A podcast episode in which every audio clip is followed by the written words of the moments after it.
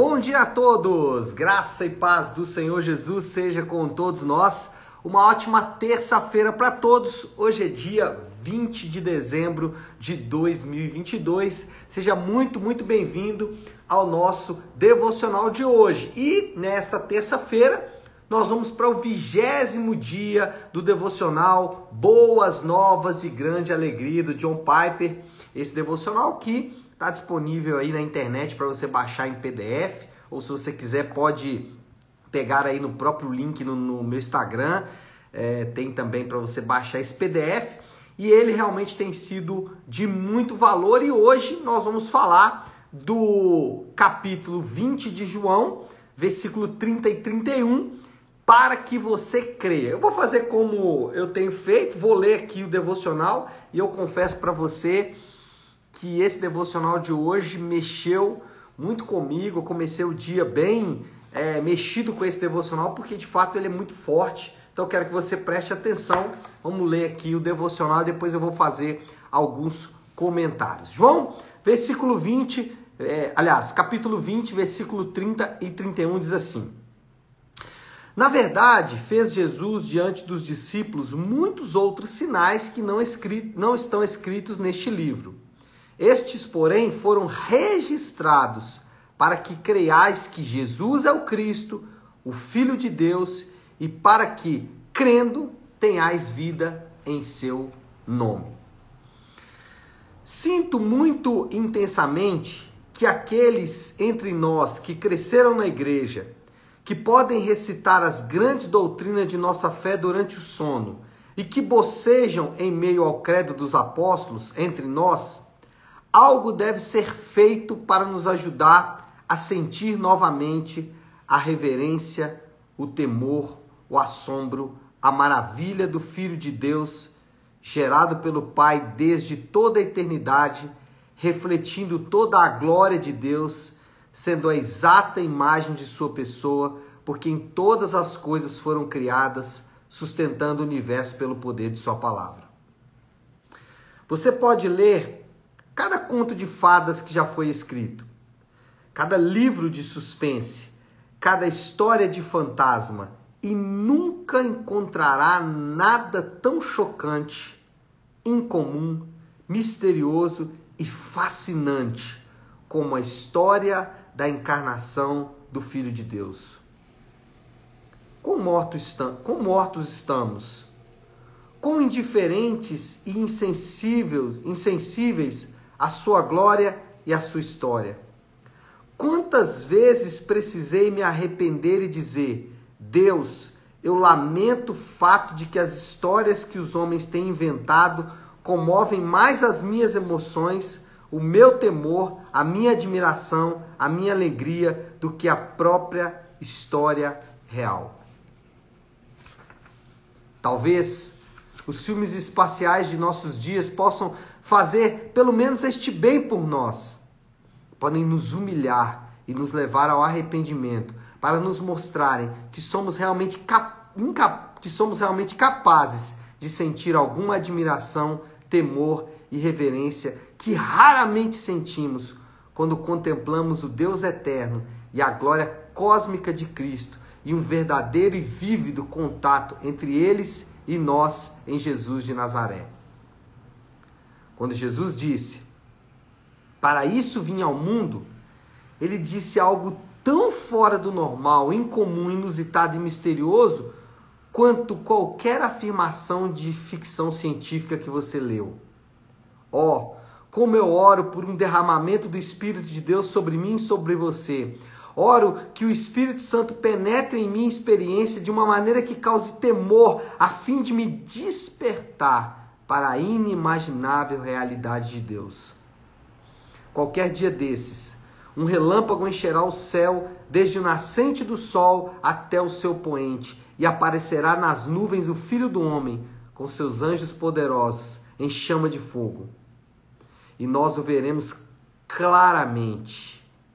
E quer seja de terror, quer de pura empolgação, tremeremos e nos maravilharemos de como vivemos por tanto tempo com um Cristo tão manso e inofensivo. Essas coisas foram escritas, toda a Bíblia foi escrita, para que nós creiamos, para que fiquemos chocados e sejamos despertados para a maravilha que Jesus Cristo é o Filho de Deus que veio ao mundo.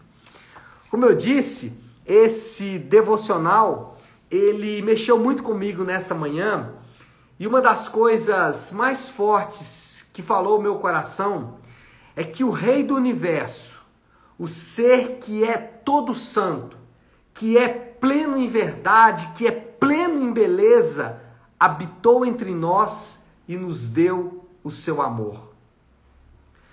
O que é capaz de causar assombro?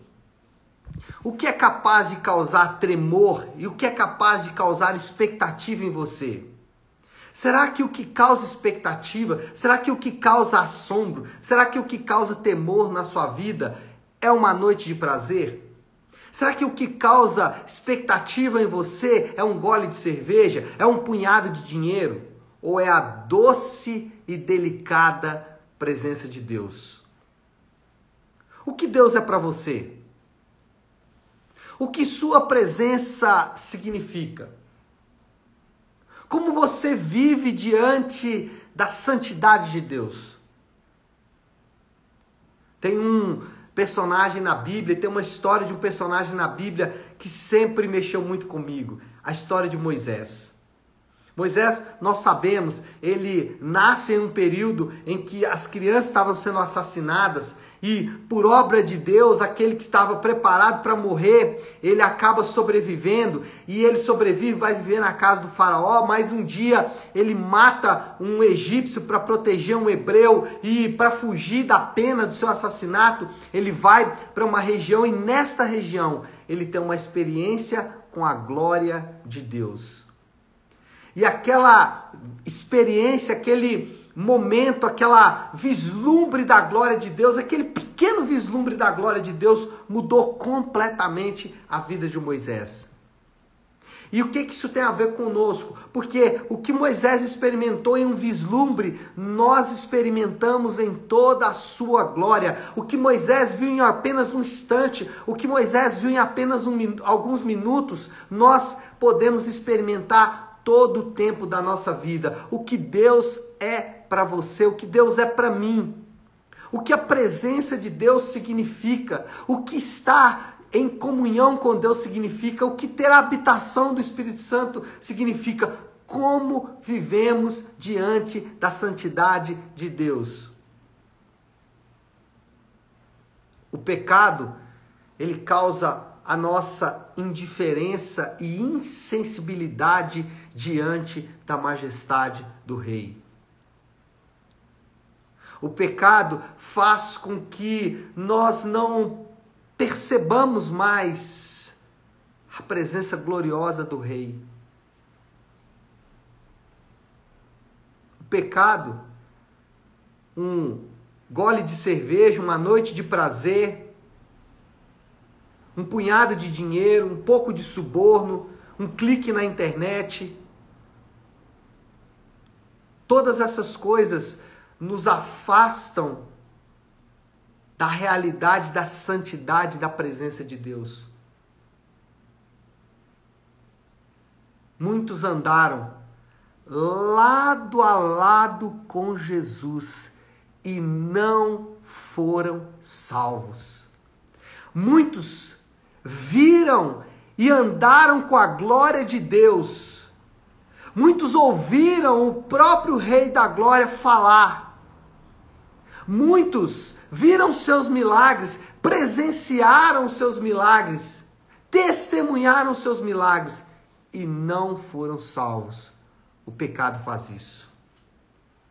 Eu preciso me arrepender de ter transformado a majestade da presença de Cristo em algo trivial e irreverente. Eu preciso me arrepender por ter transformado a santidade e a majestade do Rei em algo comum. Eu preciso me arrepender de ter transformado a história e a realidade da glória da presença de Cristo em algo irreverente inconsequente. Tratamos a glória da presença de Cristo como se fosse algo comum. Tratamos a glória de Cristo o testemunho de Cristo, o nome de Cristo, tratamos essas coisas como se fossem como se fosse algo é, incomum, como se fosse algo trivial, de maneira inconsequente, de maneira irreverente. Eu preciso me arrepender de tratar as coisas de Deus como se fossem coisas do homem. Eu preciso me arrepender de colocar as coisas de Deus no mesmo patamar das coisas do homem. Deixa eu dizer algo para você. Dá tempo de você reprogramar o seu fim de ano. Dá tempo. Dá tempo de você reprogramar o seu fim de ano. Dá tempo de você cancelar aquela encomenda. Dá tempo. Dá tempo ainda. Ainda dá tempo de você desistir dessa vida. Ainda dá tempo. Ainda dá tempo de eu desistir dessa vida. Dá tempo ainda. Reprograme toda a sua vida a partir de hoje, reprograme toda a sua vida a partir de agora, reprograme tudo, faça tudo diferente. Arrependa-se de tratar a glória de Deus de maneira irreverente. Dá tempo ainda. Dá tempo ainda de você cancelar com esses seus é, pseudo-amigos, esses que falam que é seu amigo, mas que estão te levando para o buraco. Dá tempo, cancela com eles. Cancela com esses que se dizem crentes e que estão levando você para o buraco e que estão dando mau testemunho. Dá tempo de você cancelar, dá tempo, pode fazer isso, faz isso, dá tempo ainda. Dá tempo de tratarmos a glória de Deus com o seu devido cuidado. Eu quero ler uma parte aqui do devocional, reler. E eu queria finalizar esse devocional de hoje com essa parte. O Piper fala assim: qualquer dia desses, um relâmpago encherá o céu, desde o nascente do sol até o seu poente. E aparecerá nas nuvens o Filho do Homem com seus anjos poderosos em chama de fogo.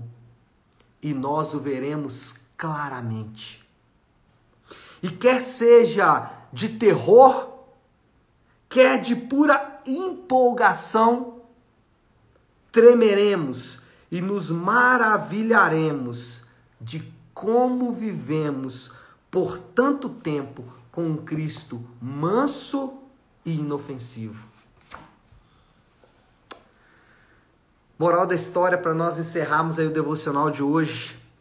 Toda a Bíblia é testemunho da glória de Deus para que fiquemos chocados e maravilhados com a profunda realidade de que Jesus Cristo é o Filho de Deus que veio ao mundo. Toda a Bíblia, ela foi escrita para que nós possamos nos maravilhar, para que nós possamos ficar chocados e cheios de expectativa, não pela chegada das festas de fim de ano, não pela, pela oportunidade de ganhar um pouco mais de dinheiro, não a Bíblia, ela é o relato, o testemunho de que o Filho de Deus habitou entre nós e nos deu o seu amor. Qual é o desafio do Léo? Qual é a aplicação que a gente pode fazer de tudo isso que eu acabei de dizer? Arrependimento. Arrependimento. Arrependa enquanto é tempo. Como o Piper falou, qualquer dia desses, um raio vai rasgar o céu e o Senhor virá em glória. Para alguns, isso vai causar admiração, para outros, terror. Dá tempo ainda de você arrepender-se dos seus pecados e estar pronto para receber o Senhor em empolgação e não em terror. É manhã de você se arrepender. É manhã de você deixar para trás essa vida que te afasta da maravilha da presença santa de Deus. Dá tempo ainda de você se arrepender. Faça isso. Nessa manhã eu preciso fazer isso. Nós precisamos fazer isso. Precisamos nos arrepender de tratar a glória da presença de Deus como se fosse algo trivial, de maneira irreverente e inconsequente. Dá tempo de fazer isso ainda. Vamos orar? Querido Deus, quem somos nós? Pai, nós, diante da tua glória, diante da tua santidade, diante da tua majestade, nós somos, no mínimo, Senhor Deus, um poço de necessidades.